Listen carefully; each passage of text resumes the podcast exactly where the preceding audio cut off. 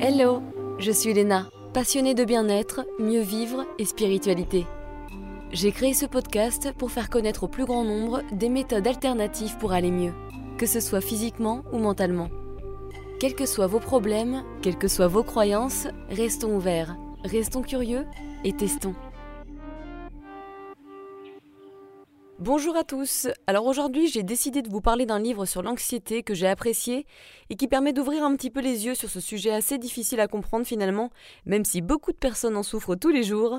Pour info, le livre a été écrit par Jennifer Shannon, psy en TCC, et s'intitule Don't Feed the Monkey Mind: How to Stop the Cycle of Anxiety, Fear and Worry.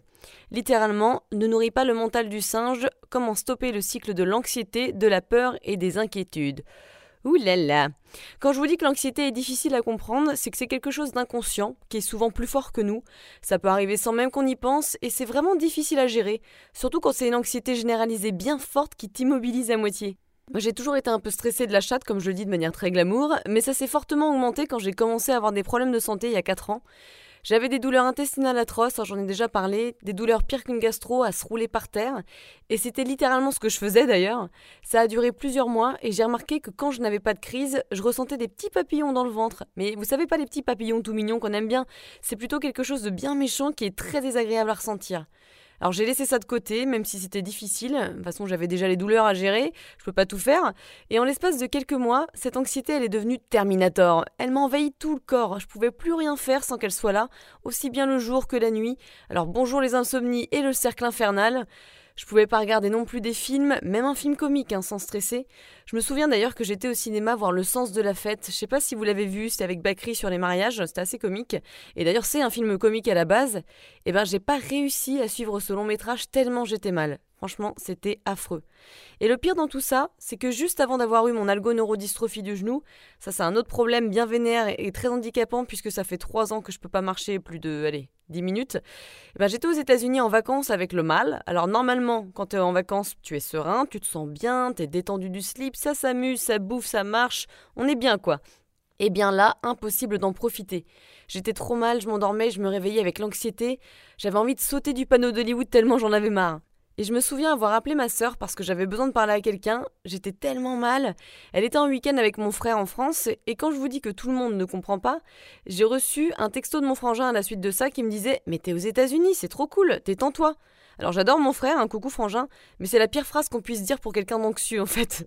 C'est un peu comme quand on dit d'arrêter l'alcool à un alcoolique ou de pas se prendre la tête et de manger ce qu'elle veut à une anorexique, tu vois. I love you frangin, hein, mais c'est un peu plus compliqué que ça. Donc revenons à nos moutons parce que le but de cet épisode, c'est de vous donner des pistes pour mieux comprendre et peut-être un peu mieux apprivoiser votre anxiété. Il va y avoir des répétitions tout au long du podcast, répétitions exprès qui vont vous permettre de bien comprendre. Ce qui est assez intéressant avec l'anxiété, c'est qu'on a tendance à tenter différentes choses pour régler ce problème. On est assez créatif en fait, en essayant d'analyser la situation, de trouver des solutions, en essayant de se débarrasser de ces sensations très désagréables avec des exercices comme de la relaxation, mais en fin de compte, ça peut souvent rendre les choses plus désagréables et empirer la situation. L'auteur explique que c'est un peu comme si l'anxiété était un liquide, un poison contenu dans une pochette de perfusion qu'on injecterait en intraveineuse et qui serait prescrit par notre propre cerveau. Essayer de faire quelque chose à propos de ça empire notre situation. En fait, c'est simple, enfin entre guillemets. Ce qu'il faut comprendre, c'est que généralement, ce que tu essayes de faire pour gérer ta situation et contrôler ton anxiété, c'est exactement ce qui l'empire. Hein, hein, vous avez deux heures. Le fait de résister, d'éviter, de se distraire pour essayer de ne pas ressentir l'anxiété sont des comportements qui envoient un mauvais message au cerveau. Ils nourrissent un cycle d'anxiété qui va toujours augmenter.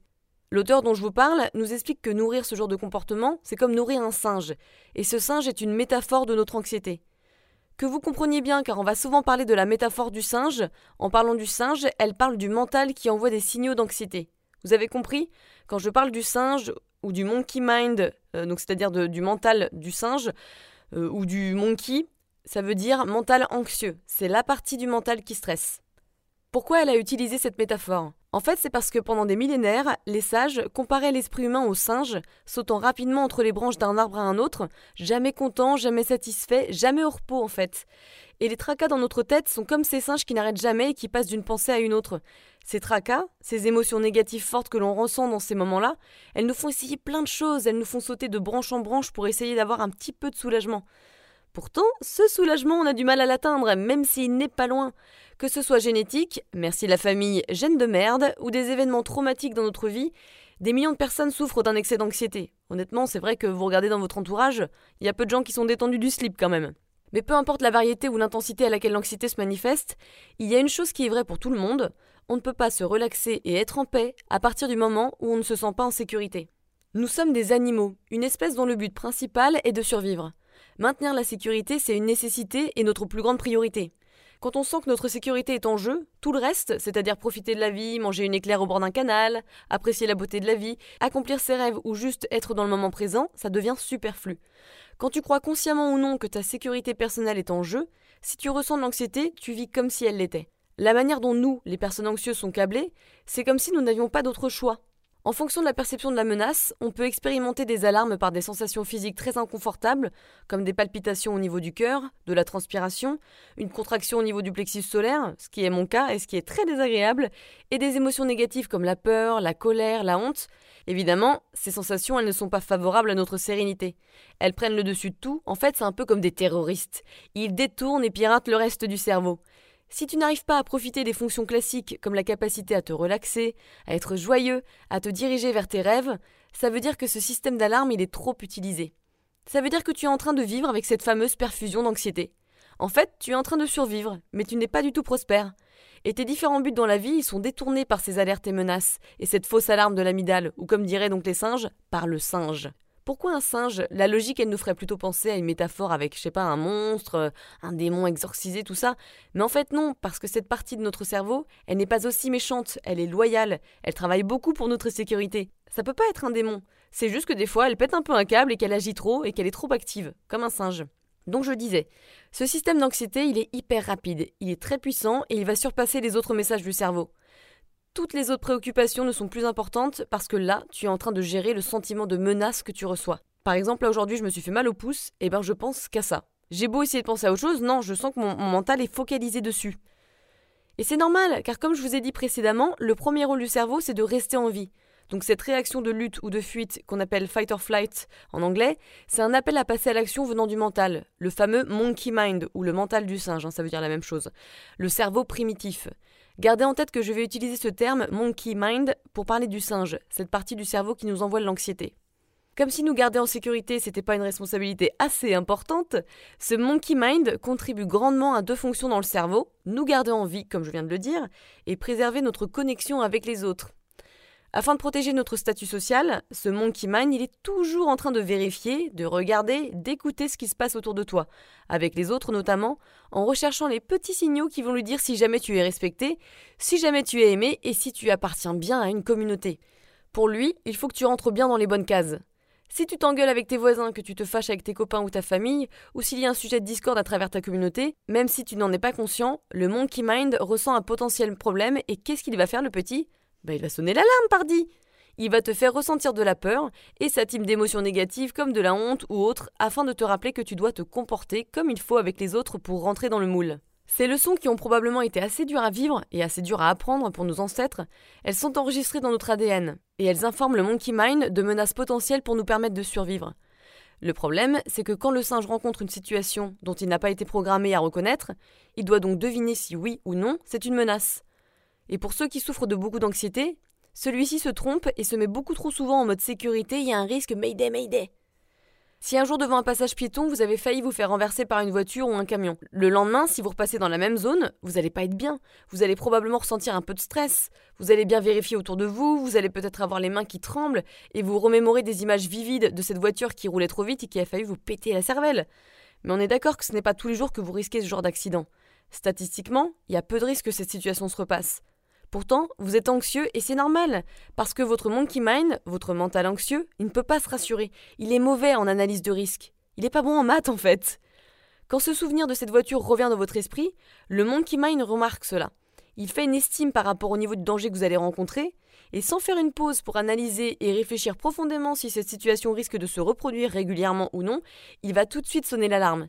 Et quand il appuie sur le bouton de la peur, on devient hyper focus sur notre survie.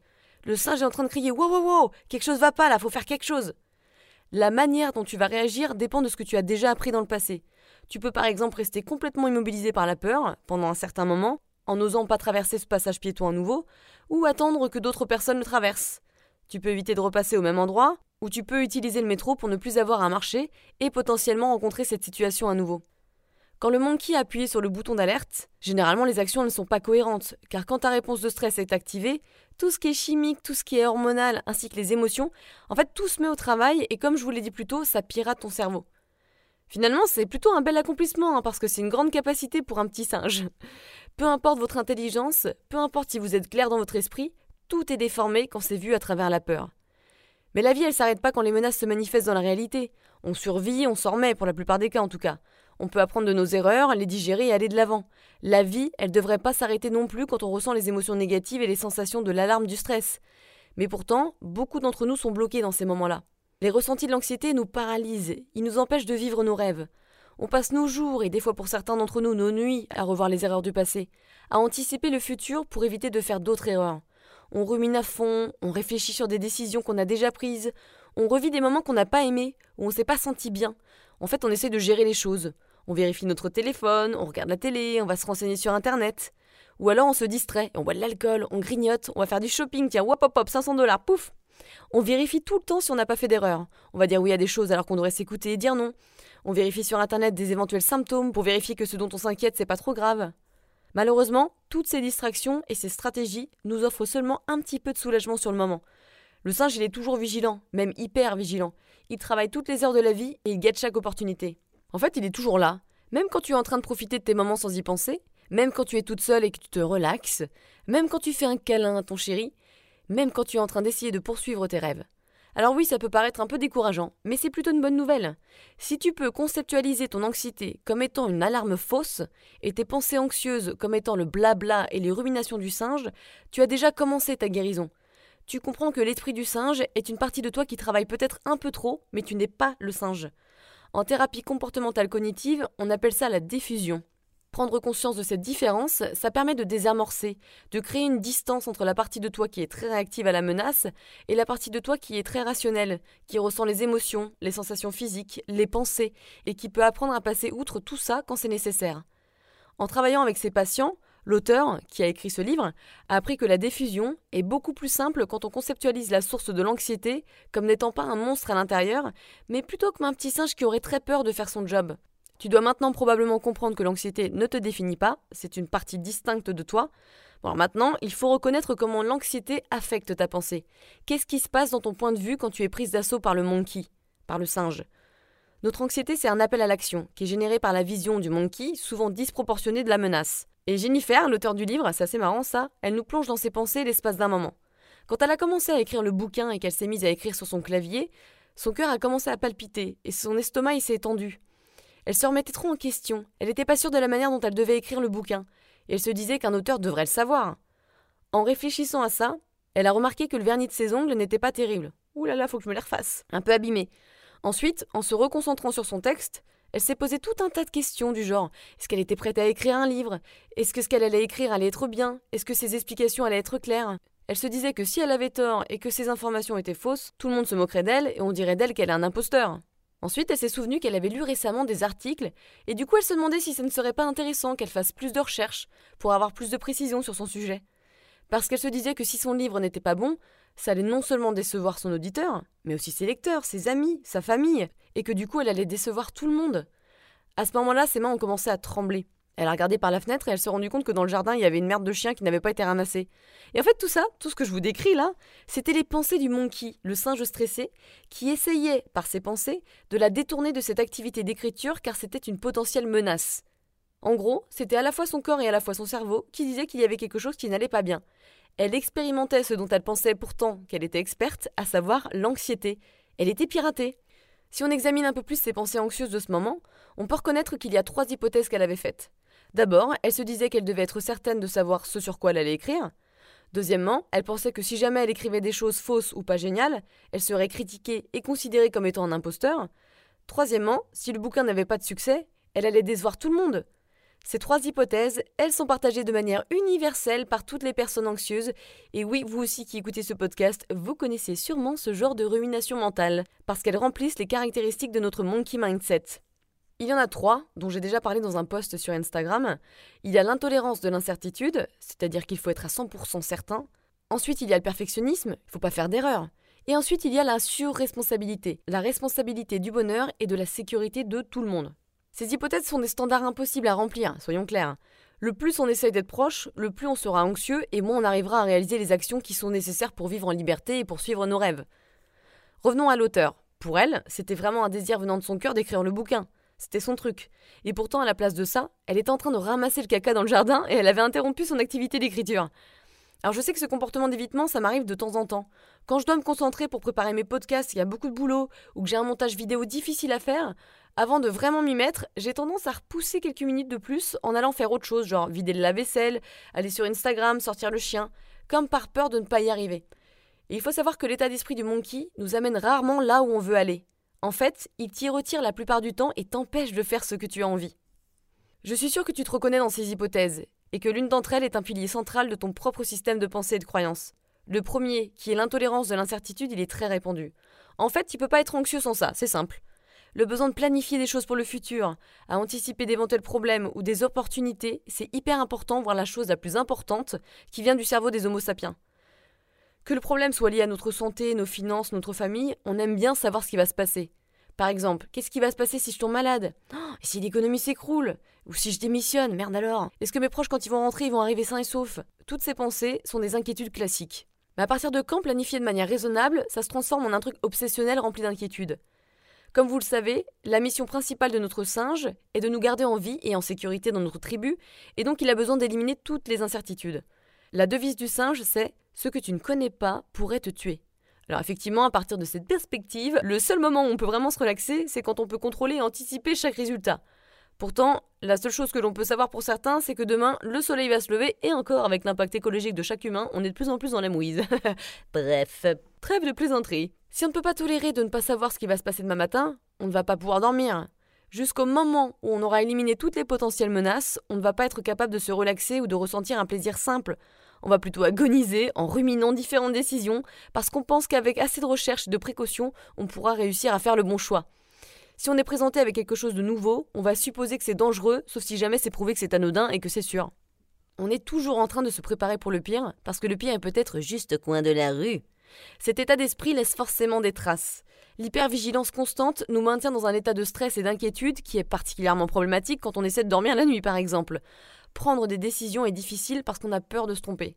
Ça peut être des grandes décisions comme choisir un job, se marier ou pas, etc., etc. Ça peut être paralysant.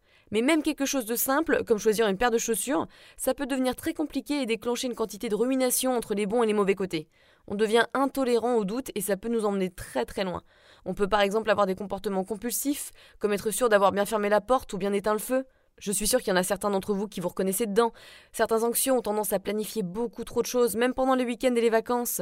Parmi tes amis, si c'est pas toi bien sûr, tu connais quelqu'un qui planifie tout pendant ses vacances de A à Z. Tu sais la personne qui te laisse à peine te poser les fesses pour te bronzer la nouille devant la piscine, qu'il faut aller visiter un musée ou faire une randonnée. Hop hop hop. Et quand tu es cette personne et que la liste elle ne finit plus, que les choses ne se réalisent pas comme elles devraient, tu deviens hyper frustré et tu n'arrives plus à profiter du moment. Le problème quand tu as besoin d'être certain, c'est qu'en fait tu ne pourras jamais être serein, parce qu'il y aura toujours quelque chose dont tu auras besoin d'être sûr. Chaque minute tu vas essayer de te battre pour atteindre quelque chose qui est inatteignable, à savoir être certain sur tout. Quand ton protocole de base c'est de garantir un résultat précis dans toutes les situations, tu vas voir la vie comme une menace, quelque chose que tu dois toujours vérifier, analyser, évaluer, contrôler et conquérir. Plutôt que de vivre tranquillement et de gérer avec ce qui arrive quand ça arrive et d'être flexible, tu vas passer tous tes jours précieux sur Terre à t'inquiéter de ce qui pourrait se passer. Une des clientes de l'auteur, Maria, était très anxieuse. Elle était hypersensible aux sensations physiques et elle pouvait ressentir par exemple une douleur assez forte au niveau de son cœur, une pression dans sa tête, des espèces de flashs lumineux dans ses yeux, des fourmillements dans ses extrémités. Quand elle avait une sensation, elle s'inquiétait de ce qui pouvait se passer, que quelque chose était grave, comme par exemple une crise cardiaque, une tumeur au cerveau, un problème de rétine ou un système nerveux en vrac.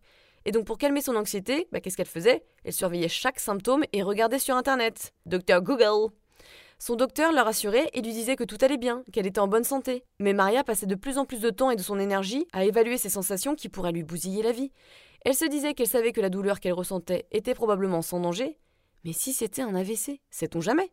Bien que Maria était assez intelligente pour reconnaître le fait que ces sensations étranges n'étaient probablement pas pathologiques, elle devait en être certaine.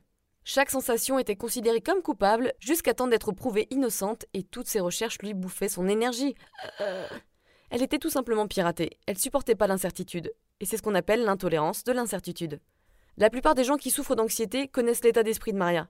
Je suis un peu une promo aussi, hein, je dois l'avouer. Putain, le gros lot, je te raconte pas.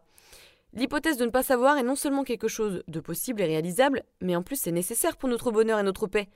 La réalité, en plus, elle est complètement l'opposé. On peut jamais être trop préparé à ce que quelque chose arrive. La vie est faite d'incertitudes, d'adversité. C'est le principe de la vie, on a besoin de flexibilité et de résistance. Mais à côté de ça, la vie, elle nous apporte aussi des surprises superbes, des moments super cool qu'on pouvait pas anticiper non plus. Et d'ailleurs, c'est souvent ce qu'on planifie pas qui s'avère vraiment cool et ça nous crée des bons souvenirs. Les problèmes que peuvent rencontrer certains d'entre nous qui ont besoin d'être toujours certains sont par exemple la difficulté à se relaxer, normal, la difficulté à prendre des décisions, ah ça, l'indécision, je connais. la difficulté à avoir un opinion précis, l'inquiétude à propos de la santé, de la famille, des finances, tout ça, le fait de trop planifier et d'être frustré quand les choses ne se déroulent pas comme on veut, donc le manque de flexibilité, les comportements obsessionnels et compulsifs et aussi le fait de vouloir tout contrôler. Cet état d'esprit, il est souvent provoqué quand il y a une perception de menace au niveau de notre communauté et de notre statut dans cette communauté. Si le résultat d'une situation pourrait être le fait d'être jugé négativement par notre famille, nos amis, nos proches ou nos supérieurs, hein, le monkey mindset, comme l'auteur l'appelle donc, le mental du singe, il va sonner l'alarme.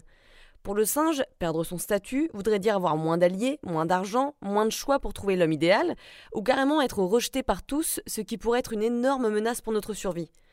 Quand on est piraté par l'anxiété, on a tendance à penser avec le singe on surestime la menace et on sous-estime notre capacité à gérer ces rejets qui pourraient se manifester. Avec pour conséquence, évidemment, le fait de vouloir contrôler tout ce qui se passe dans la journée. Les perfectionnistes, eux, ils font tout pour être les meilleurs, car ils pensent que s'ils sont les meilleurs, personne ne pourra les critiquer.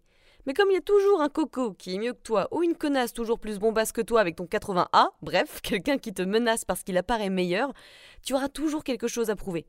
Donc tu te compares à d'autres, et le résultat est que tu vas te sentir comme un imposteur, alors que tu travailles à fond. Pourtant, tu vas bosser des heures et des heures en plus en te sentant jamais satisfait. En fait, ces perfectionnistes, ils ont tendance à ne jamais trouver leur place parce qu'ils sont jamais contents.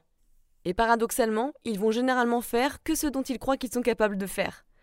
Pourtant, rater, c'est toujours une possibilité. Il y a toujours un risque dans n'importe quelle décision. Alors quand on accepte qu'il y a un peu de risque dans nos choix, dans notre vie, on se prépare mieux aux éventuels soucis. Par contre, si c'est l'inverse, et qu'on est dans le déni, qu'on refuse de perdre ou de rater quelque chose, on finira par être complètement incapable de prendre des risques qui sont pourtant nécessaires pour réaliser nos rêves. Et c'est pour ça qu'en plus de l'anxiété, le perfectionniste est souvent déprimé. D'autres problèmes quand on est perfectionniste, on travaille trop évidemment, mais on est souvent déçu des résultats, on n'essaye pas de faire des choses qu'on ne connaît pas, on peut avoir le syndrome de l'imposteur, alors ça moi j'en connais plein autour de moi, ça rumine beaucoup, notamment vers les anciennes fautes qu'on a pu faire, l'estime elle est super down, elle est très basse, on procrastine et on a du mal à prendre des décisions tout en étant très conservateur dans les choix que l'on fait pour pas prendre de risques. On rumine quand on a des invitations pour aller quelque part, on est souvent timide, on a tendance à rester dans nos peurs et ne pas aller à la rencontre des autres pour ne pas passer pour un con, pour ne pas être jugé. En fait, c'est fou ce qu'on rate quand on est perfectionniste en fait. Et on peut aussi avoir l'impression de se sentir responsable du bonheur de tout le monde, ce qui mènerait plutôt au burn-out, tant personnel que professionnel. Quant aux gens qui se sentent très responsables, et ça c'est le deuxième point d'anxiété, même si je suis sûre qu'il y en a bien plus évidemment, ils ont peur de perdre la connexion. En fait, ils font tout pour plaire aux gens, que ce soit les boss, les amis, les proches, et même des fois les étrangers. Et de cette manière, ils se négligent. Moi j'étais comme ça à fond, maintenant je commence à être un peu plus égoïste à me protéger. Peut-être que tu te reconnais là-dedans, tu es peut-être consciente, ou pas, hein, que tu fais beaucoup trop et que tu devrais mettre des limites avec les autres, mais peut-être que tu n'y arrives pas, parce que si les autres sont déçus, tu te sens coupable.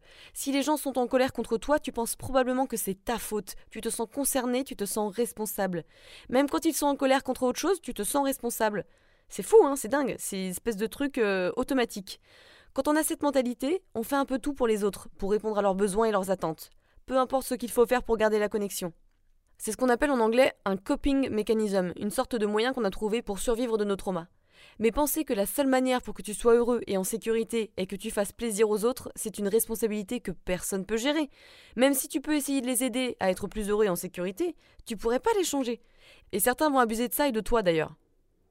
Les problèmes de ce genre de profil, ça inclut le fait de travailler beaucoup plus que les autres, de prendre la responsabilité des problèmes des autres, de ne pas s'occuper de soi, de faire des burn-out, de s'inquiéter constamment, de ruminer à propos des autres, ou même donner trop de conseils envers les personnes, ce qui peut finir par les éloigner de toi. Donc en fait voilà, tu as des difficultés à placer des limites. Donc voilà, Ça, c'est les trois hypothèses de l'état d'esprit du singe. En gros, c'est du moment que je suis certaine, du moment que je me sens parfait, du moment que les autres sont OK, je vais me sentir en sécurité et capable de me relaxer et d'être heureux. Bon, bah putain, t'es dans la merde.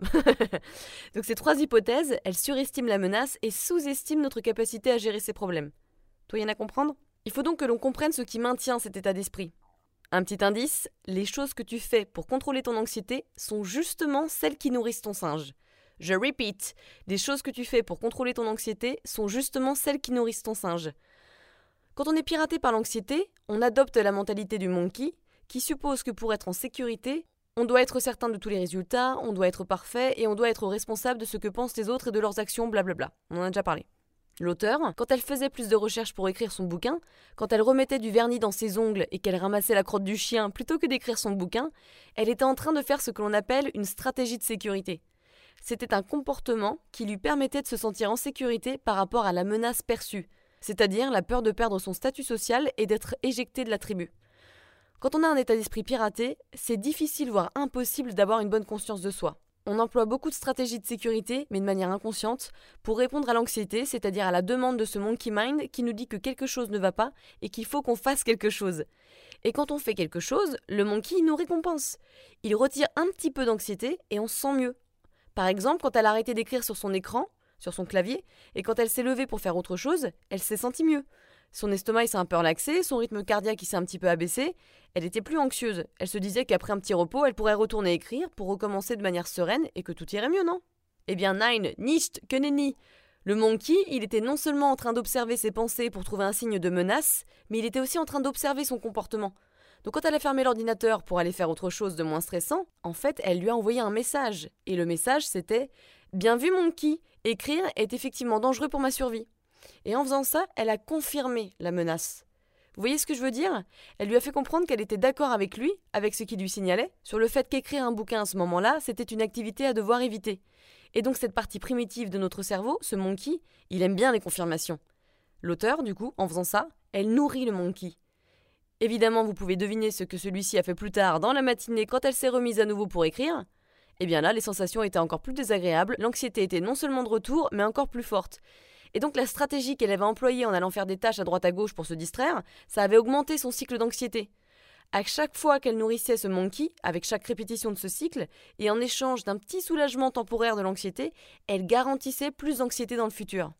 Alors oui, c'est le serpent qui se mord la queue. La partie anxieuse de notre cerveau, elle peut pas être raisonnée, confortée ou même distraite de sa mission principale. La seule chose que l'on peut faire pour le calmer, c'est de le combattre en rejetant ces signaux avec nos comportements. Dans le cas de l'auteur, ça aurait voulu dire qu'il fallait qu'elle continue d'écrire malgré les signaux, malgré ce qu'elle ressentait et malgré ce qu'elle pensait. Et si elle était capable de le faire assez longtemps, au bout d'un moment, cette partie primitive du cerveau, elle comprendrait qu'elle peut gérer le fait d'écrire un bouquin. Donc c'est ça qui est important de comprendre, c'est que les signaux d'alerte du singe doivent être rejetés, en tout cas temporairement, avant que tout changement de stratégie puisse être employé, et généralement on fait pas bien les choses puisqu'on fait juste que le renforcer. Quand on est anxieux et quand on est piraté par l'anxiété, notre manière de penser, c'est un peu comme un enfant qui est superstitieux on attribue tout résultat à nos propres comportements. Tu vois, genre, si, par exemple, oh, j'étais euh, bon élève, bah, je vais avoir des, bonbons, des bons points, etc. Imaginez la responsabilité. Si jamais vous employez une stratégie de sécurité et que du coup ça finit bien, vous êtes en sécurité, tout ça, etc., inconsciemment, vous concluez que parce que vous avez pris des précautions, vous êtes en sécurité. Et c'est ça la logique du monkey. Pour être honnête, il travaille très bien quand il y a une vraie menace dans notre environnement. Mais quand il y a une mauvaise interprétation de la menace, bah ça va pas le faire, ça va tout déformer. Quand l'auteur a fermé son ordinateur ce matin-là, elle a confirmé les hypothèses du monkey, à savoir je dois être certaine, je ne peux pas faire d'erreur, je suis responsable pour tout le monde. Effectivement, si comme l'auteur on arrête de faire ce qui nous fait peur ou nous provoque de l'anxiété, c'est sûr qu'il va rien nous arriver, on va être protégé, on va rien faire de mal, on va laisser tomber personne. Donc on évite le pire, mais en fin de compte on évite le mieux aussi puisqu'on fait rien. Moi par exemple quand je me suis blessée avec mon algoneurodystrophie il y a 3 ans, du coup, bah, en fait, j'ai complètement arrêté de marcher. Et j'aurais jamais dû faire ça, mais ça je le savais pas et personne ne me l'a dit. Vu que ça me stressait parce que j'avais peur d'avoir mal et que ça s'inflamme encore plus, j'ai arrêté de marcher. Donc j'ai confirmé le monkey et les pensées du monkey. J'ai confirmé l'alarme, alors qu'en fait j'aurais dû continuer à marcher de manière euh, peut-être très courte. Du coup je n'aurais pas confirmé ces menaces. Vous voyez ce que je veux dire? Pour revenir à Maria qui est l'hypochondriaque de l'histoire, elle avait toujours des alertes par rapport à sa santé et ce toute la journée. Et ce qui nourrissait l'alarme qui déclenchait le stress, c'était ses propres réactions. Chaque fois que Maria faisait un pas en plus pour être sûre d'être en bonne santé, en faisant ses recherches, en appelant son docteur, etc., etc., elle confirmait la menace, elle récompensait le monkey avec une bonne grosse banane. Et donc celui-ci, il se disait parce que j'ai alerté Maria de la possibilité d'une crise cardiaque, elle est allée chez le docteur et elle a empêché qu'il y ait une catastrophe, et donc le cycle d'anxiété se complétait. Samantha, c'est une autre patiente de l'auteur, qui elle avait un fils drogué, alcoolique, et elle avait tendance à l'appeler plusieurs fois dans la journée pour être sûre qu'il ne lui est rien arrivé, mais également pour lui donner de l'argent parce qu'en fait il se gérait pas du tout. Donc elle avait peur pour la sécurité de son enfant, ce qui peut se comprendre. Hein. Et en appelant systématiquement son enfant pour être sûre qu'il soit en vie et qu'il se sente bien, Samantha elle disait au monkey que la menace était vraiment réelle et que son enfant aurait très bien pu mourir d'une manière ou d'une autre. Donc globalement, c'est comme si elle lui disait Merci pour la nouvelle, le fait que tu m'aies rendue anxieuse m'a vraiment servi à faire attention, à vérifier que mon fils aille bien. N'oublie pas de faire la même chose la prochaine fois que je vis ce genre de moment. Donc tu vois, c'est un cycle infernal. On nourrit le stress, on le renforce. Alors toi aussi réfléchis à une situation qui te rend anxieux. Ça peut être une sensation physique, comme par exemple dans le cas de Maria qui est hypochondriaque et qui est hypersensible à la moindre sensation, ce que je suis un peu à cause de mes douleurs chroniques, ou alors ça peut être une situation qui est arrivée au travail, ça peut être une situation dans ton foyer ou avec ta famille, tes potes, tout ça. Une fois que tu as la situation dans ton esprit, pose-toi ces trois questions. Tu peux prendre des notes hein, pour te les répéter quand ça va pas. De quoi j'ai peur? Quelle est la pire chose qui pourrait arriver si c'était vrai? Qu'est-ce que ça voudrait dire par rapport à moi, à ma vie ou à mon futur? En utilisant ces réponses, essaye de déterminer ta perception de la menace. Ensuite, Décris comment ces pensées te font te sentir. Quelles émotions négatives et sensations tu peux identifier. Ça, c'est très important. Quelles parties de ton corps sont affectées Note bien tout ça, hein, remarque. Une fois que tu as fait ça, demande-toi qu'est-ce que je fais d'habitude pour éviter que le pire arrive dans cette situation? Et ça, c'est ta stratégie de sécurité. Hyper important à repérer. Quand tu utilises ta stratégie de sécurité, quel état d'esprit de ton monkey est activé? Vous savez, entre les trois dont on a parlé, le je dois être à 100% sûr, le je dois pas faire d'erreur où je suis responsable du bonheur et de la sécurité de tout le monde. Les stratégies de sécurité du monkey, elles sont créées pour éliminer tout risque. Pourtant, sans un peu de risque, les nouvelles expériences et les apprentissages sont impossibles. Nos pensées, nos comportements deviennent rigides et prévisibles, et notre niveau d'anxiété augmente. Donc au bout d'un moment, les désirs du cœur sont oubliés et on réalise pas nos rêves. C'est un peu dommage, hein Eric, c'était un autre patient de l'auteur, et lui, il redoutait d'aller au boulot alors qu'il était cofondateur d'une entreprise. Mais il n'avait pas du tout confiance en lui. Maria, elle, elle avait abandonné toutes les choses qu'elle aimait parce qu'elle ne voulait pas être loin d'un hôpital ou d'un éventuel docteur au cas où il lui arrive quelque chose.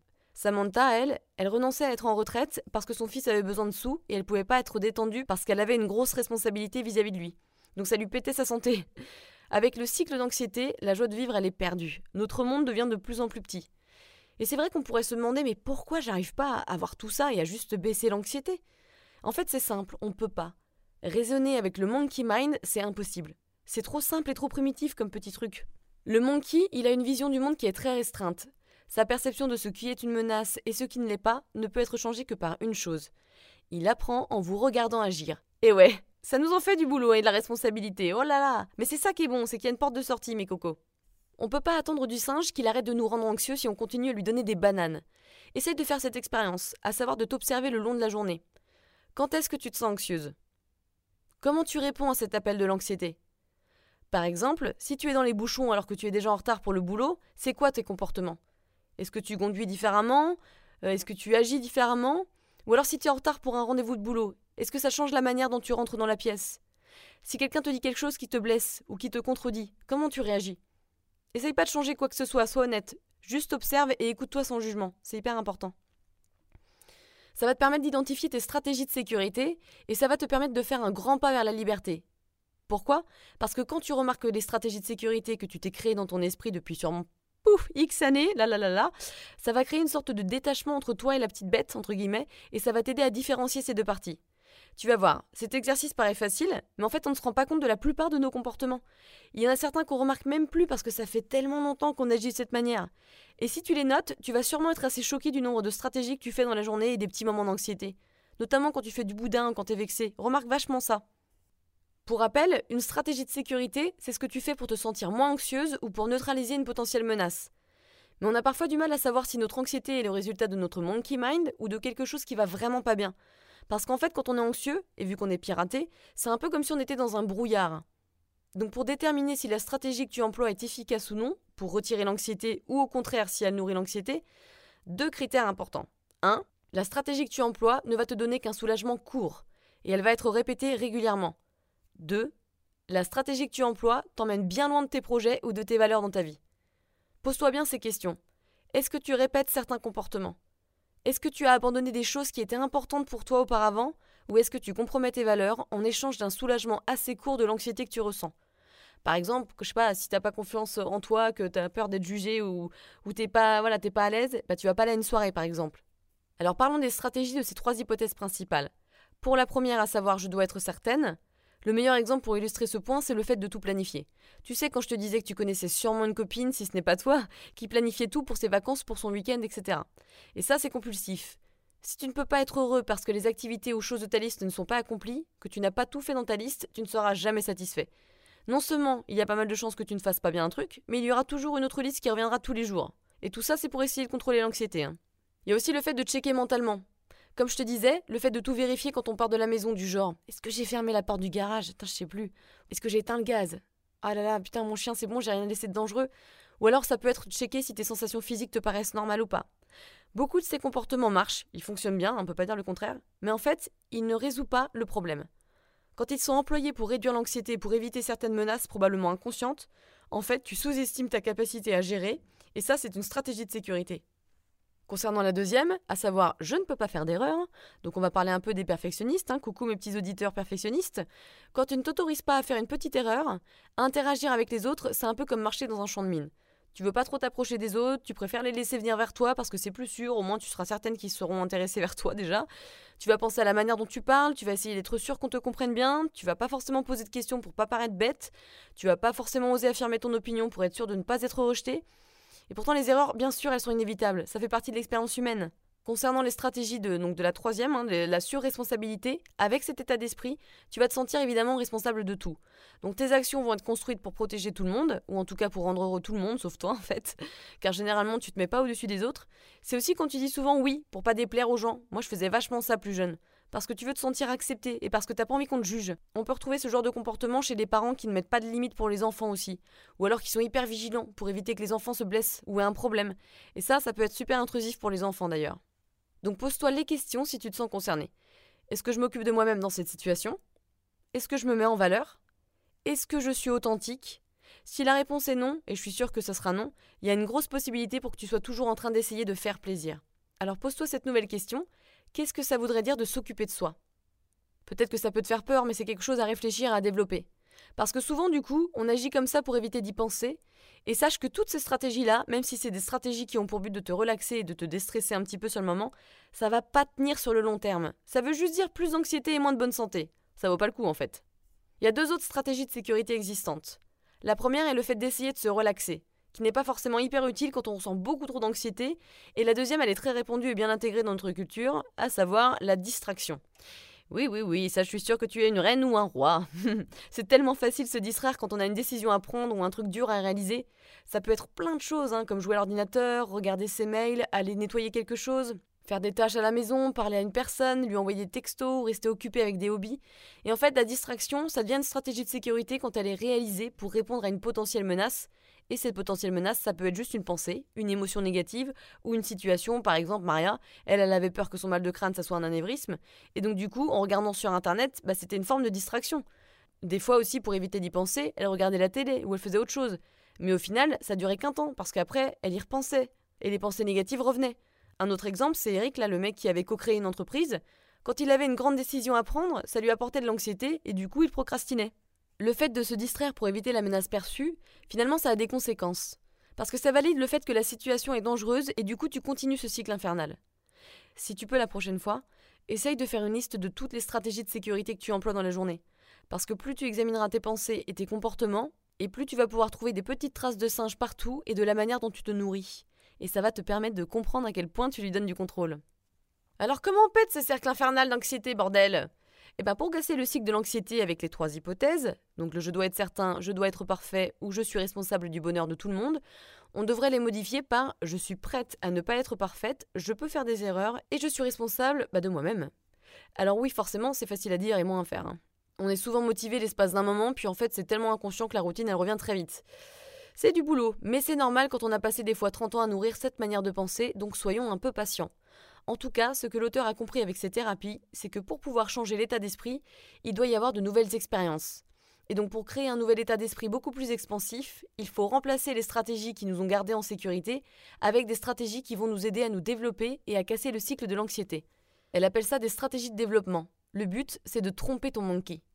Une stratégie de développement, c'est un ingrédient actif dans ta recette pour casser le cycle de l'anxiété. Ça te permet d'avoir des nouvelles expériences qui vont contrebalancer les perceptions de ton monkey mind et solidifier ton nouvel état d'esprit, et ça va te permettre d'être moins anxieux évidemment. Elles sont assez faciles à créer parce qu'en fait c'est le miroir de nos stratégies de sécurité. Par exemple, une stratégie de sécurité populaire avec les gens timides, c'est qu'ils vont se placer à un endroit dans une soirée et attendre que les autres viennent leur parler. Pour casser le cycle anxieux et établir ta nouvelle stratégie de développement, tu dois y aller petit à petit et par exemple dans cette soirée aller dire bonjour à quelqu'un. Et tu peux aussi essayer d'aller un peu plus loin et lui poser une question, step by step. Tu dois vraiment créer un nouvel état d'esprit, de développement, de non-jugement pour aller avec la stratégie de développement. Tu dois développer une acceptation du genre. Je peux parfois dire des choses un peu cons, parce que je suis un peu stressée, c'est pas grave, ça arrive. Mais au moins j'essaye. J'ai pas besoin d'être la star de la soirée, je dois juste essayer de progresser. Au début, je t'avoue, ça n'est pas confortable, c'est normal, joue le jeu. C'est comme un jardin, faut l'arroser régulièrement. Tu vas me dire, oui, mais si je fais ça, je vais forcément être encore plus stressée. Eh bien oui, mais c'est bien. Forcément, tu vas être plus anxieux quand tu remplaces une stratégie de sécurité avec une stratégie de développement. Mais en réalité, au début, c'est exactement ce dont tu as besoin. Parce que du coup, tu fais front à ton monkey mind en lui disant Je choisis d'être plus anxieux, je suis prêt à être imparfait. Tu décrédibilises la menace, et ça, le singe, il va forcément le remarquer parce que ça veut dire qu'il ne sera pas récompensé vu que tu ne vas pas lui répondre. Et plus tu fais ça, plus ton alarme d'anxiété va s'abaisser et tu vas devenir de plus en plus confortable. Pour te citer d'autres exemples, tu te souviens de Maria, qui allait sur internet pour regarder si elle n'avait pas un cancer ou un anévrisme. Eh bien, comme nouvelle stratégie d'expansion, elle s'est dit qu'elle allait arrêter de trop regarder Google pour y trouver des réponses. Elle avait aussi l'habitude de se faire rassurer par son mari, du coup, elle a choisi d'arrêter de trop lui demander si cette sensation physique était normale ou pas. Après, il est important de ne pas commencer trop haut parce que sinon tu vas retomber encore plus bas, bien sûr. Il faut commencer petit car ça va te permettre d'être moins surmené. Donc, nota bene, il faut que tu aies des objectifs atteignables. Pareil, si tu as l'habitude d'écrire un message pour savoir si les enfants sont bien rentrés, essaye pour une fois de ne pas le faire, de diminuer ces messages. Sauf si évidemment ils sont allés faire un voyage dans un endroit un peu plus dangereux, ça va de soi. Donc voilà, en résumé, si tu es du genre à toujours vouloir vérifier que tout le monde va bien, il faut que tu tolères l'incertitude et que tu assumes le fait que tout le monde est en sécurité le plus possible. Et au fur et à mesure, tu seras un peu plus confortable. Ou par exemple, si tu planifies tout, la prochaine fois que tu vas quelque part en week-end, ne prépare pas le planning de tout le week-end et prends moins d'affaires pour être plus flex. Clairement, là, moi, je dois bosser là-dessus car moi et ma soeur, on prend notre maison quand on part quelque part. Donc transforme ton état d'esprit par plutôt je choisis de ne pas prévoir chaque moment, je choisis de ne pas tout savoir et de ne pas tout prévoir, je choisis l'incertitude et la spontanéité. Je fais confiance, en tout cas j'essaye de faire confiance à la vie, patati patata, et c'est vrai qu'on ne fait pas assez confiance dans la vie. Un autre exemple, si tu as tendance à vouloir être certain all the time, le monkey, donc la stratégie de sécurité, dirait un truc du genre si les choses ne se passent pas comme prévu, ma journée elle est pétée. État d'esprit de développement, c'est plus important de pratiquer la flexibilité et d'apprendre à gérer les choses qui ne sont pas prévues. Alors à quoi ressemblerait un état d'esprit de développement pour un perfectionniste? Vous pourriez dire faire des erreurs, autoriser le jugement des autres et les critiques. Eh ben oui, c'est très bien. Et voici d'autres exemples. Le monkey mind, donc la stratégie de sécurité, dirait oh, Je me sens bien seulement quand j'ai fait quelque chose de bien. L'état d'esprit de développement dirait Je sais que je vais faire des choses bien et d'autres moins bien, et rien de tout ça reflète ma valeur en tant que personne, car je suis humain et je progresse constamment. Le monkey mind, il dirait Je suis très motivé parce que j'ai peur de ne pas être à la hauteur et d'être moins bien que d'autres. Alors il faut vraiment que j'assure, il faut que je me batte, il faut que j'aille à fond l'état d'esprit de développement, il dirait Je suis super motivé par la créativité et par le sens, je m'écoute. Le monkey mind, il dirait Ouais, mais si les autres sont mieux que moi ou font mieux des choses que moi, ça veut dire que je suis pas assez bien, que je suis une grosse merde. Alors que l'état d'esprit de développement, il dirait C'est plus important de faire tout mon possible, de faire du mieux que je puisse, que de me comparer aux autres. Je crois en ce que je fais, je crois en moi, c'est le principal. Et alors, par rapport aux critères de surresponsabilité, la troisième hypothèse, si on prend l'exemple de Samantha et de son fils drogué, donc elle, elle l'appelait tout le temps pour savoir si ça allait, eh bien sa stratégie de développement est plutôt simple, vous l'aurez deviné, c'est elle l'appelle moins en fait, elle l'appelle pas pour vérifier tout le temps. Son état d'esprit par défaut était d'assumer que si quelque chose allait mal, ou même s'il était mort, horrible, hein, elle n'aurait rien fait pour arrêter ceci. Et donc sa nouvelle manière de penser devait être je ne peux pas empêcher mon fils de se faire du mal, il est responsable de sa vie. Évidemment, c'est hyper challengeant pour une maman, mais là, ce genre de mentalité de surprotection, ça finit par t'abîmer. Donc il faut que ça change. Du coup, sa nouvelle stratégie de développement, c'était de ne vérifier qu'une seule fois par jour que son fils allait bien. Ça peut paraître pas grand-chose, mais en fait, elle l'appelait bien plus qu'une fois par jour. Quand tu arrêtes de nourrir le singe, tu lui montres que tu peux complètement supporter la situation et que du coup, dans un futur, il n'y aura plus besoin de sonner l'alarme. Les stratégies de développement, elles créent de nouvelles expériences qui vont en fait transformer notre état d'esprit. Alors on va passer à un autre chapitre qui est assez intéressant. Elle nous raconte qu'un jour, une jeune fille qui devait avoir 14 ans s'est réveillée un matin avec des douleurs. Pas mal de douleurs partout et donc ça a duré plusieurs jours, ce qui fait qu'elle est restée au lit parce que se sentait pas bien et elle n'osait plus rien faire. Elle était en plus déprimée évidemment, du coup, elle a fini par aller chez le docteur qui lui a dit qu'il n'y avait rien à craindre, que c'est parce qu'elle grandissait qu'elle avait des douleurs. À partir de ce moment-là, ça a complètement changé son état d'esprit. Elle s'est rendue compte que c'était des douleurs normales et que ça allait passer. Donc du coup, elle a pu vivre un été super, à jouer au foot, à aller flirter avec les camarades, coquine, à parler avec ses copines et aller dans les booms. Ce qui est intéressant ici, en fait, c'est de constater l'attitude de cette fille par rapport à la douleur, qui a complètement changé une fois qu'elle a compris ce que c'était. La première réaction était remplie de peur, elle se sentait anxieuse par rapport à cette douleur mystérieuse, et du coup elle voulait rester au lit parce qu'elle avait peur et elle voulait éviter les activités de l'été. Mais une fois qu'elle a compris et appris ce que c'était, donc que c'était complètement normal, elle a répondu différemment. Et au fur et à mesure, cette douleur est passée parce que du coup c'était plus stressant pour elle. Et c'est une métaphore qui montre un petit peu comment ça va se passer pour vous pour que vous essayiez de trouver des nouvelles stratégies d'expansion. Il y aura forcément des émotions négatives qui vont arriver parce que vous essayerez de nouvelles choses. Il y a deux formes d'ailleurs. Il y a les sensations désagréables de stress, comme les trucs classiques genre le cœur qui bat, avoir les mains moites, avoir l'estomac noué. Et deuxièmement, il y a les émotions désagréables, comme de la frustration, de la tristesse, etc. Et tout ça, ce sont des réactions du monkey par rapport à vos nouvelles actions. Au début, vous allez ressentir encore plus de sonnettes d'alarme, et ça sera difficile de les ignorer.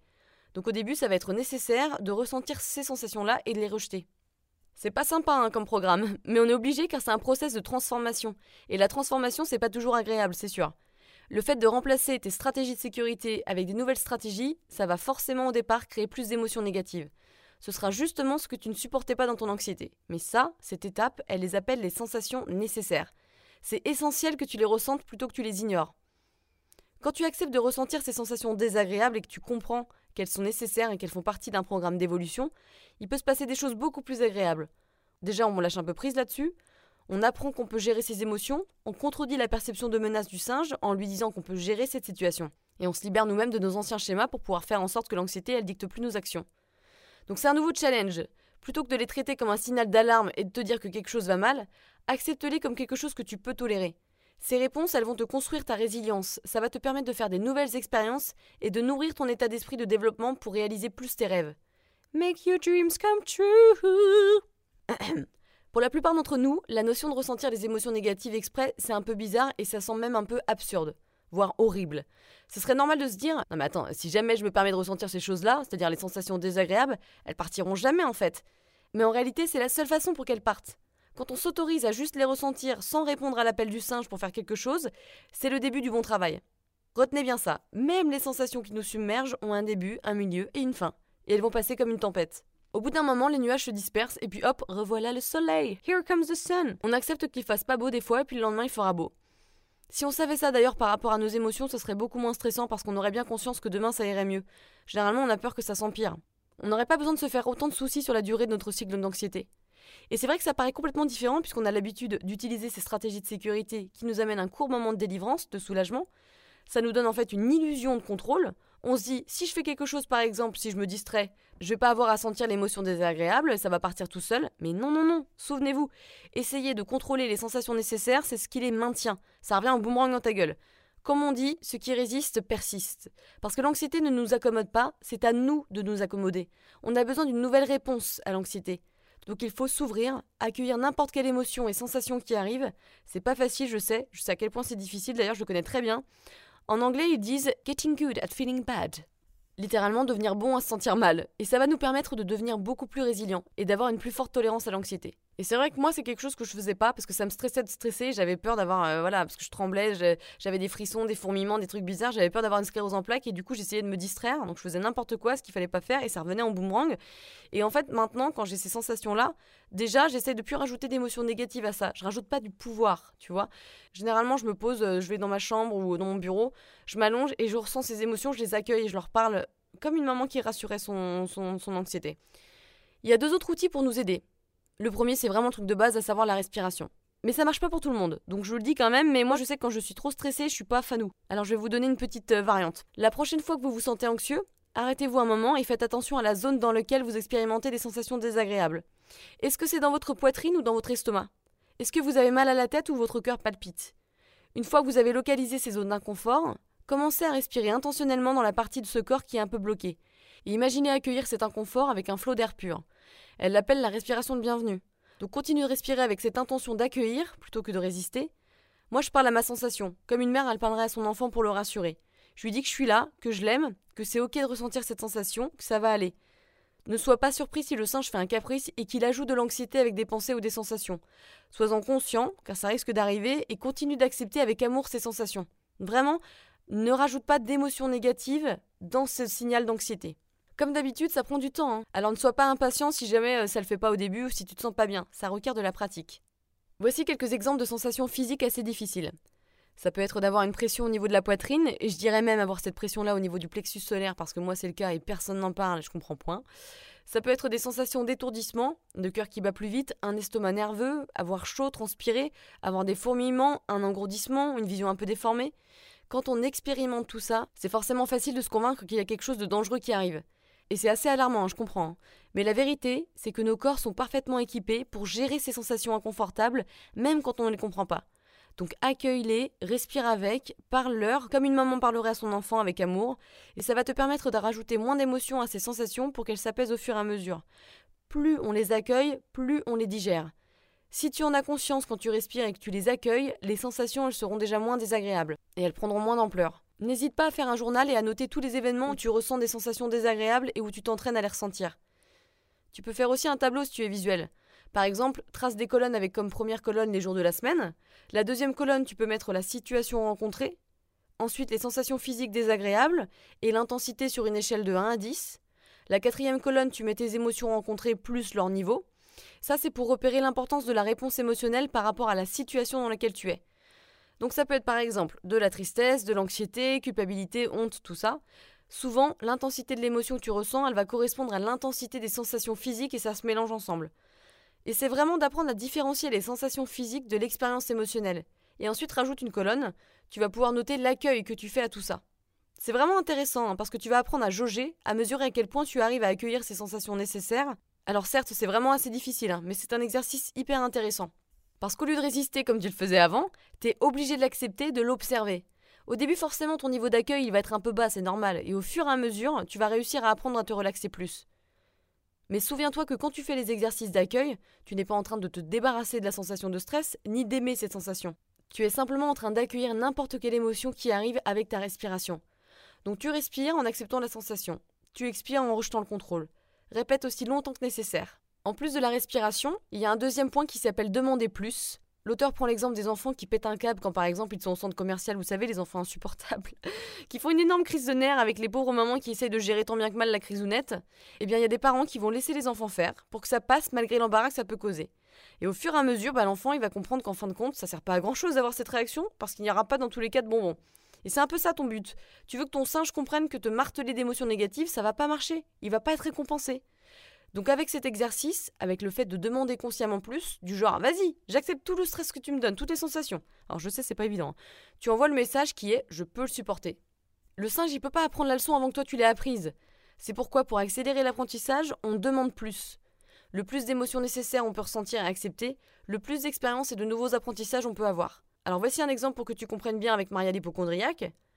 Imagine qu'elle ressent un rythme cardiaque accéléré. C'est donc la sensation désagréable que personne n'a envie de ressentir, évidemment. Et là, au lieu de commencer à stresser, elle va se dire Super, je veux que mon cœur batte encore plus fort. D'autres sensations inconfortables vont alors arriver, comme transpirer ou trembler. Maria va se dire Cool, je veux transpirer et trembler plus. Allez, fais péter. D'autres nouvelles sensations désagréables vont survenir, comme se sentir engourdi, et elle va se dire super, je me sentir encore plus engourdi, etc., etc. Alors oui, ça paraît un peu fou hein, de demander plus alors que ce sont des sensations horribles qui nous font stresser, mais comme je vous ai dit, ce livre change de tout ce qu'on a l'impression d'entendre. Et voilà pourquoi ça marche. Demander plus d'inconfort, que d'ailleurs tu as résisté pendant de nombreuses années dans le passé, le gros déni des émotions bien enfoui, on en revient à la notion d'accueillir les émotions sans jugement, avec amour, et ça discrédite la résistance que tu as sur le moment. Tu es moins absorbé et influencé par les ordres du singe quand tu es occupé à lui donner des ordres pour toi. Plus tu fais ça de manière intentionnelle, plus tu choisis de ressentir des expériences négatives et des émotions désagréables, et plus l'extension sera forte. Donc si on récap vite fait, afin que les émotions inconfortables et les sensations qui sont associées avec l'anxiété suivent leur cours, il est important non seulement de les ressentir, mais également conseiller de les accueillir. Un autre exercice pour résoudre un problème en 5 étapes que tu peux te noter sur ton petit carnet. La première chose que tu dois faire, c'est identifier le problème. Ensuite, tu listes 4 actions possibles pour le résoudre. En troisième position, tu trouves les conséquences sur le court et long terme de chaque action possible que tu as citée juste au-dessus. Quatrièmement, choisis la meilleure action et tu le fais. Cinquièmement, évalue comment ça a marché. Félicite-toi déjà d'avoir réussi quelque chose de nouveau. Un autre conseil quand tu as pris une décision mais que malgré tout, parce que tu manques de confiance ou que tu veux plaire à tout le monde, ça reste difficile pour toi, il s'agit de remercier le singe. Tu ne peux pas l'ignorer ou le supprimer, ni débattre avec lui de toute façon. Donc pour envoyer le message que tu veux envoyer au singe, du fait que tu es conscient du problème mais que tu peux gérer, tu dois le laisser parler. Le laisser parler, ça veut pas dire suivre ses ordres. Ça veut juste dire remarquer le bavardage là comme des nuages, sans juger et sans réagir.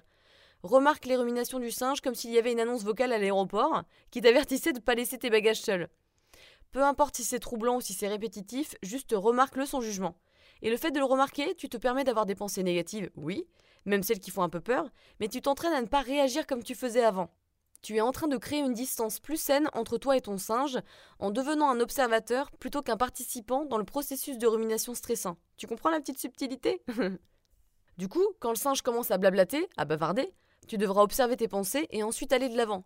Tu devras te rappeler que tu déclines l'engagement avec les bavardages de ton singe plutôt que d'essayer de faire quelque chose à propos de ça. Et tu peux juste reconnaître ce qu'il dit avec un merci. Et oui, c'est tout, sois poli. Parce qu'en fait, cette partie de ton cerveau qui rumine et qui rumine, elle essaye juste de te protéger et de faire en sorte que tu restes en vie. Comme une sonnerie d'alarme, il peut pas être ignoré. Donc reconnais poliment ce que te fait passer le singe comme message. Thank you, bro. Petit récap. Souviens-toi, malgré le fait que ce ne soit pas facile, c'est juste une pensée que tu observes, une pensée qui est le produit d'un cerveau piraté. À chaque fois que tu observes et que tu le déclines, la distance entre toi et ta pensée grandit, et plus tu reprends le contrôle de tes facultés intellectuelles.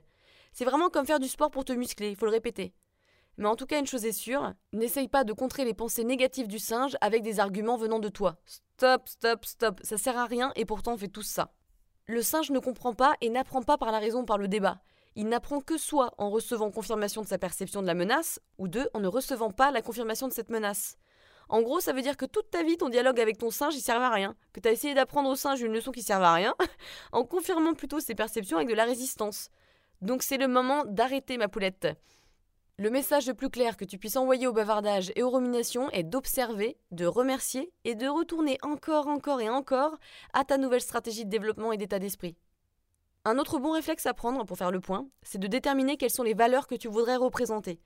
Par exemple, pense à une personne que tu admires et imagine quelles valeurs elle représente. L'expression de soi, l'authenticité, la curiosité, la créativité, le courage, le plaisir, etc. Demande-toi quelles sont les valeurs qui peuvent inspirer ta pratique. Vers quoi tu veux aller?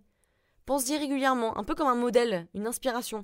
Tu peux le noter sur ton frigo pour avoir une petite piqûre de rappel de manière régulière, ça permet d'inspirer.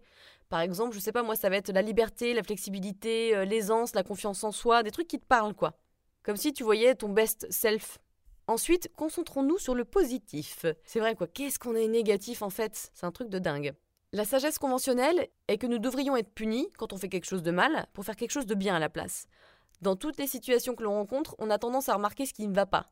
C'est vraiment une société qui fonctionne mal, je trouve. Bien que le renforcement négatif, ça peut nous aider à apprendre des choses, hein, bien sûr. Par exemple, ne pas toucher au feu ou, je sais pas, attraper la rose par sa tige. C'est rarement efficace quand ça vient d'autres personnes. En réalité, on apprend le mieux quand on est constamment récompensé pour ce que l'on fait de bien. Et c'est vrai pour n'importe quoi. Alors pose-toi la question. Est-ce que j'ai honoré mes valeurs? Est-ce que j'essaye d'employer une stratégie de développement? Est-ce que j'ai accueilli des sensations nécessaires? Sois gentil avec toi-même. Encourage-toi. Sois ta propre cheerleader. Souviens-toi que le mauvais prof, c'est pas toi, c'est le singe. Joue au gentil prof en évaluant ta session pratique par rapport au processus et pas par rapport au résultat. Avec des nouvelles expériences répétées, ton vieux perfectionnisme, ton besoin d'être certain, ta surresponsabilité, ça va s'effacer petit à petit. Tu vas apprendre des moyens de contrebalancer ça vers des choses plus expansives. Tu vas avoir des meilleurs moments dans ta vie. Alors évidemment, n'essaie juste pas de contrôler ces bons moments hein, et de ressentir une nécessité d'en avoir encore plus pour pas nourrir le singe. Juste sois dans le moment présent, quand tu les vis et savoure-les. Un jour, alors qu'elle était à l'aéroport et qu'elle faisait la queue, l'auteur a commencé à se sentir un peu tendu. Les lignes autour d'elle avançaient plus vite que la ligne qu'elle avait choisie, donc elle était dégoûtée. Elle s'est un peu énervée envers les gens qui étaient avant elle et qui étaient mous du genou, et elle s'en est aussi un petit peu voulu de pas avoir choisi les autres fils. Son singe était content de pouvoir recommencer un nouveau job. Chouette Il n'y avait pas de menace concrète évidemment, c'était juste sa qualité de vie qui en prenait un tout petit coup. Et donc si elle avait immédiatement répondu au cri d'alarme du singe, elle aurait continué à se sentir stressée, énervée, saoulée, ça serait accumulé. Et plutôt que ça, elle s'est dit chouette, une nouvelle opportunité d'expansion. Elle a commencé à respirer pour s'apaiser et à faire des respirations d'accueil. Elle a relaxé la sensation de tension qu'elle avait au niveau de la poitrine et elle s'est raisonnée quant au sens de compétition qu'elle avait avec les autres. Ces comportements-là allaient envoyer un message à son singe, à son monkey, c'est-à-dire qu'elle pouvait gérer cette situation menaçante. C'est elle qui a eu la banane et qui a réclamé le moment. Elle s'est libérée de la menace qu'envoyait le singe, elle était dans l'instant présent, dans la paix. Hop, au lit le singe. Souviens-toi aussi que peu importe où tu vas, peu importe tous les progrès, le singe il sera toujours en train d'observer. Même dans une vie de rêve, il y a toujours une petite zone de stress ou d'anxiété. Même Beyoncé ou Paris Hilton, elles sont un petit peu stressées, ma cocotte. Donc tu seras toujours exposé à des situations stressantes, mais avec ces outils, tu pourras commencer à les gérer mieux et vivre de nouvelles expériences. Vive la flexibility, moi je te le dis. En résumé, pour finir, notre anxiété, c'est un appel à l'action qui est généré par le monkey mind, le mental anxieux, qui perçoit une menace. Quand on est piraté par l'anxiété, on adopte un état d'esprit différent, celui du monkey, qui assume que pour être sain et sauf, on doit être certain de toutes les possibilités, on doit être parfait, et on doit être surresponsable du bonheur et de la sécurité des autres afin d'être bien intégré au sein de notre communauté. Quand on répond à l'anxiété en essayant de l'éviter ou de résister, ce qu'on fait la plupart du temps, on confirme la perception de la menace, en d'autres termes on nourrit le singe, ce qui maintient à la fois notre cible d'anxiété et l'état d'esprit du singe. On nourrit le singe constamment dans la journée en ayant recours aux stratégies de sécurité qui sont les actions qui nous préservent momentanément de la menace de l'anxiété que perçoit le singe, mais c'est que temporaire, que momentané. Le soulagement ne dure pas longtemps. Pour supporter un nouvel état d'esprit qui nous permet de nous épanouir, on doit créer de nouvelles expériences et apprendre à remplacer les stratégies de sécurité avec des stratégies de développement. Pour que les émotions inconfortables et les sensations associées avec l'anxiété s'éliminent ou se réduisent, il est non seulement nécessaire de les ressentir, mais en plus recommandé de les accueillir avec la respiration notamment si ça marche pour vous. En tout cas de les accueillir. S'inquiéter, c'est ni plus ni moins qu'un bavardage du singe, et ça va se dissiper si c'est accueilli et toléré, plutôt que si c'est résisté. Quand on arrive à surpasser les valeurs de sécurité du singe avec nos valeurs personnelles, et qu'on planifie des situations pour pratiquer et honorer nos valeurs, on développe notre vie. Quand on met en pratique des stratégies d'expansion, de développement dans la plupart des situations que l'on vit, on va avoir plus de succès avec des situations qui sont pas non plus trop stressantes avant de s'exercer. Il faut s'encourager quand on le fait bien, et puis commencer petit. Hein. On ne sait pas où cette pratique elle va nous mener, mais si on continue à le faire, il n'y a pas de limite dans le progrès que ça peut te procurer. Il n'y a pas de limite dans le progrès que ça peut te faire faire, ou dans les possibilités que ça peut t'ouvrir. Alors voilà, j'espère que cet épisode euh, bah, il vous aura été utile, qu'il vous aura donné des pistes. Après, c'est à vous d'y réfléchir, de prendre ce qui vous parle, hein, c'est toujours pareil, de mettre en pratique ce qui vous parle aussi et de tester ce qui marche chez vous. N'hésitez pas si vous avez des questions. Hein. Et pour rappel, euh, je vous conseille de, de, lire ce livre qui a été écrit par Jennifer Shannon, psy en TCC, et qui s'intitule Don't Feed the Monkey Mind How to Stop the Cycle of Anxiety, Fear and Worry littéralement ne nourrit pas le mental du singe, comment stopper le cycle de l'anxiété, de la peur et des inquiétudes. En plus, euh, si vous achetez le bouquin, vous pouvez télécharger des, PDF, il y a déjà des tableaux, etc. Donc si vous aimez bien voir les choses, je pense que ça pourra vous aider. Et ben voilà, ben en attendant, je vous embrasse très fort. Euh, ben J'espère que vous allez y arriver, mes cocos, et que ça vous aura servi à quelque chose. Pensez à accueillir ce qui vient. Ok, mes chouchous? Gros bisous